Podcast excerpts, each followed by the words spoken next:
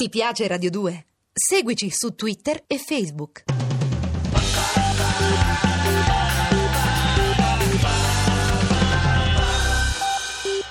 Radio 2 presenta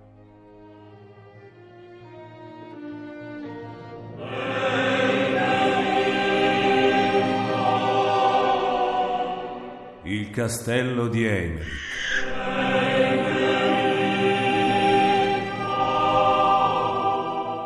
Di Valerio Evangelisti.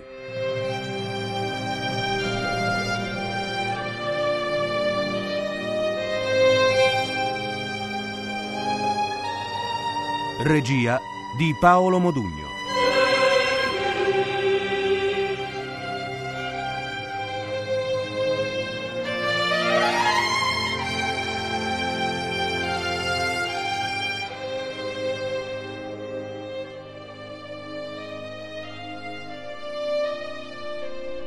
Ventiquattresima puntata.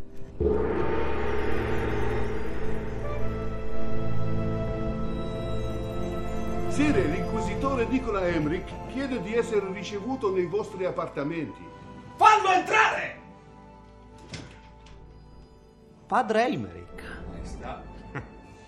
Ci hanno riferito che l'interrogatorio dell'assassina non ha dato grandi risultati. Miriam ha mostrato segni evidenti di squilibrio mentale. Ho dovuto interrompere la seduta. La riprenderò quanto prima. Non siete molto generoso verso la nostra prigioniera. La definite pazza solo perché ha dichiarato di amarvi. Comunque, comunque, non ci saranno nuovi interrogatori. Miriam sarà bruciata non appena i carpentieri avranno finito di allestire il palco. Abbiamo già incaricato i nostri servi di raccogliere la legna. Sire, vi prego di non avere fretta. Siamo ancora molto lontani dalla verità e la ragazza mi serve viva. Noi, Re Pietro, possiamo anche capire perché. Frate. A noi però serve morta. L'alcalde di Montiel reclama una punizione esemplare e del resto. Ha confessato lei stessa di essere colpevole, non è vero? Ha accennato Eh. a questa possibilità, ma ha anche detto di aver agito in stato di possessione demoniaca. I giudei la chiamano Gilgul. Eh? È la convivenza di due anime, di cui una appartenente a un vivo e l'altra a un morto. L'anima del morto domina quella del vivo e la costringe a gesti contrari alla sua volontà. Eh, ma ci stupite, padre Emerick. Credete davvero a queste sciocchezze? Credo al potere di Satana. Credo al fatto che si serva di uomini e donne per fare ciò che a lui ha interdetto. Le credenze giudee non mi interessano. Io guardo ai fatti. Il fatto certo è che un'intera legione di demoni è padrona di questo castello. Questo lo sappiamo anche noi. Vorremmo bruciare tutto e andarcene di qui. Ma finché dura l'assedio, ci è impossibile. A proposito, avete parlato con Bertrand Duguesclin? Sì, maestra. È disposto a scendere a patti e a schierarsi con voi. Vi prega di andarlo a visitare nella sua tenda per discutere i dettagli dell'accordo. Nella sua tenda? Ma che cos'è, uno scherzo? Ma venga lui da noi piuttosto. Non lo farà mai. Vi basterebbe catturarlo o ucciderlo per avere partita vinta. Eh, Ma ciò vale anche per noi, no? Al massimo possiamo mandargli un plenipotenziario. Vi sentireste di trattare invece mia? Vi ringrazio dell'onore, Sire, ma devo declinare l'offerta.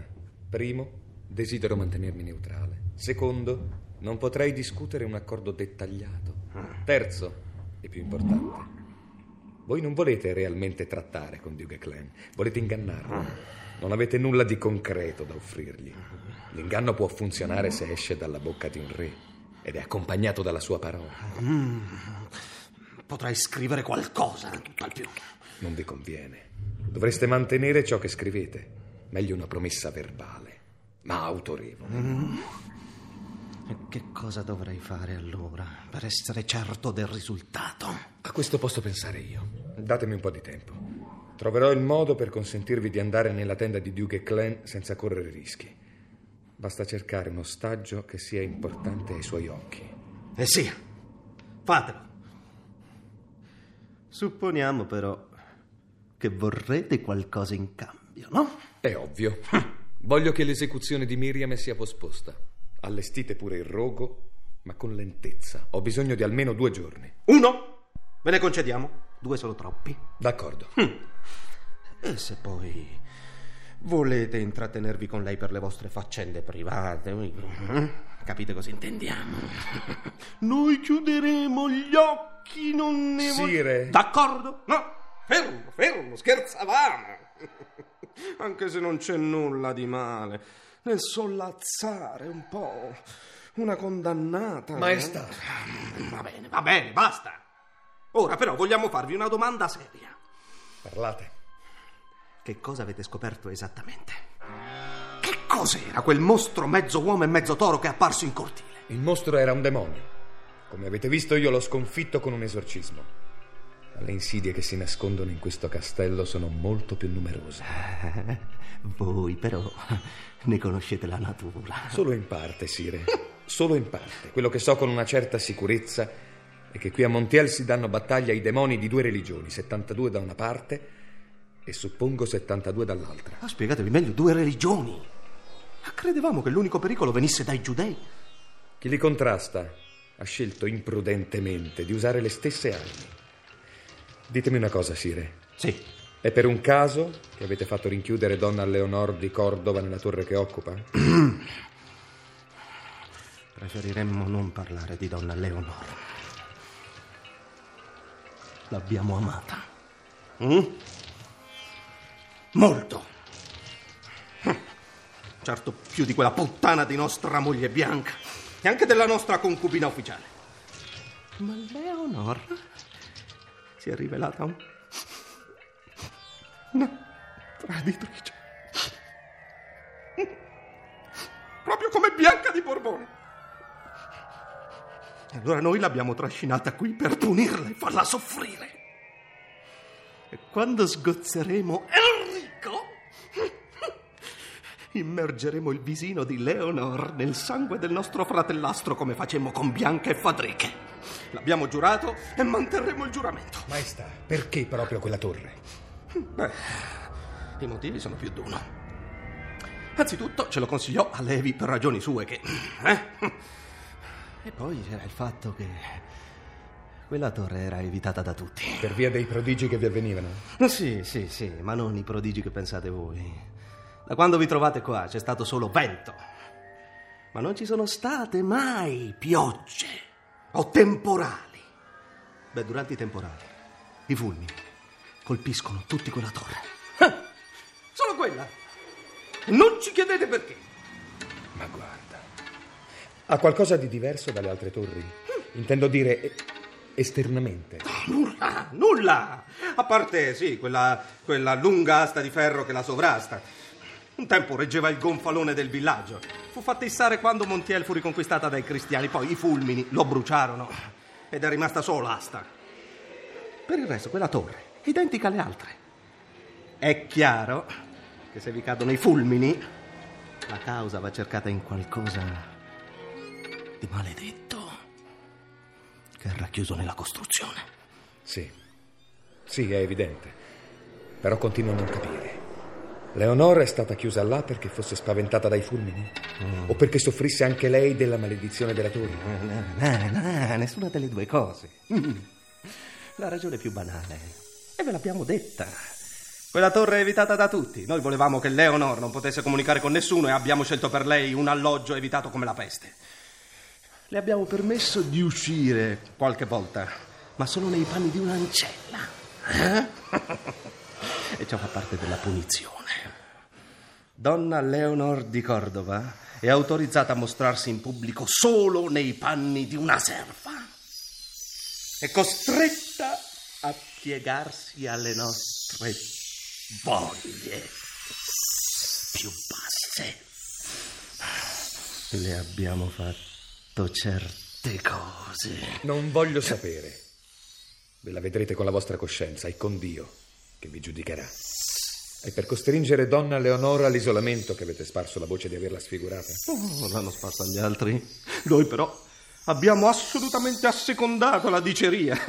Ci piace essere temuti. Comprendo.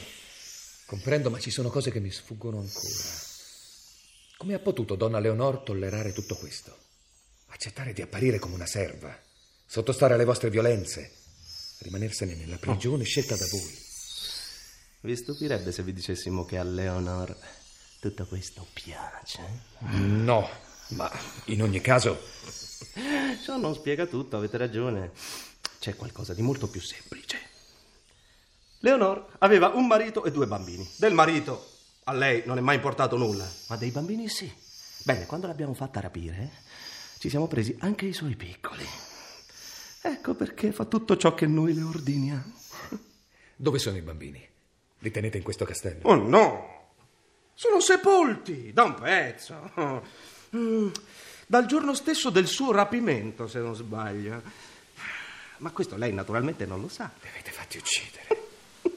È mostruoso. Eh, Sofia Padre Emerick, da una pellaccia come voi non mi aspettavo queste tenerezze. Noi siamo re e facciamo ciò che vogliamo. Quanti uomini avete mandato a morte voi? Mille, duemila? Beh, noi molti di meno. E allora? Voi e noi facciamo lo stesso mestiere. Decidiamo la vita della gente. I vostri moventi non sono i miei. Voi agite per motivi utilitari. Eh, tutti lo fanno, soprattutto i regnanti. Si trova sempre una buona causa per giustificare un omicidio. E quante più sono le vittime, tanto più è facile trovare una buona causa da invocare. Il delitto singolo pesa. La strage invece è leggera come una piuma. Perdonatemi, Sire, c'è qui il nobile Mendo Rodriguez de Sanabria. Chiede di parlarvi con urgenza. E va bene, introducilo. Eh, signor De Sanabria, accomodatevi. No, no, no, non state a inchinarvi. Vi disturba la presenza di padre Emerick? Penso che possa restare. Sire, vengo ad avvisarvi che ho localizzato il rifugio di Allevi. Benissimo.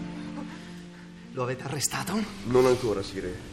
Il fatto è che il nascondiglio è difficile da raggiungere. Si tratta di una voragine spaventosa situata tra le torri a nord, sotto il villaggio di Montiel.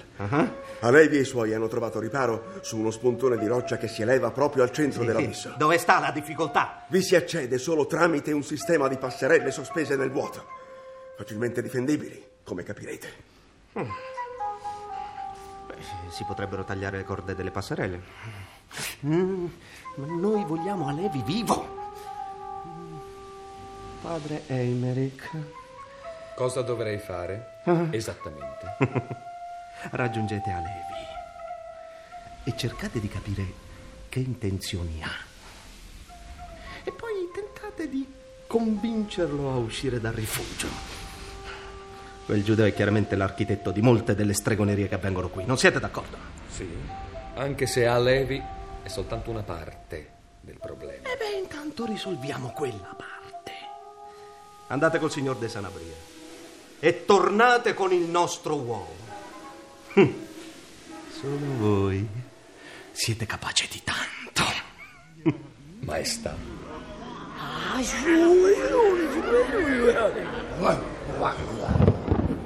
Il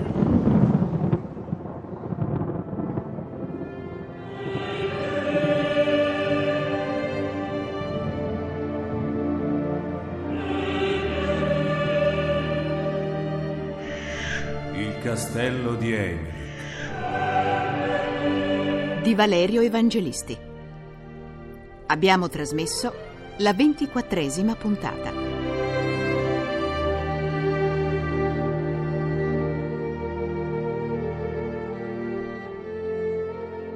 Personaggi e interpreti. Eimerick Gaetano Varcasia. Re Pietro Pietro Bontempo. Rodriguez de Sanabria Emilio Cappuccio. Un servo Jacques Stani. Musiche originali di Alessandro Molinari. Programma a cura di Visia Bachieca. Regia di Paolo Modugno. L'indirizzo email è sceneggiato chiocciola rai.it.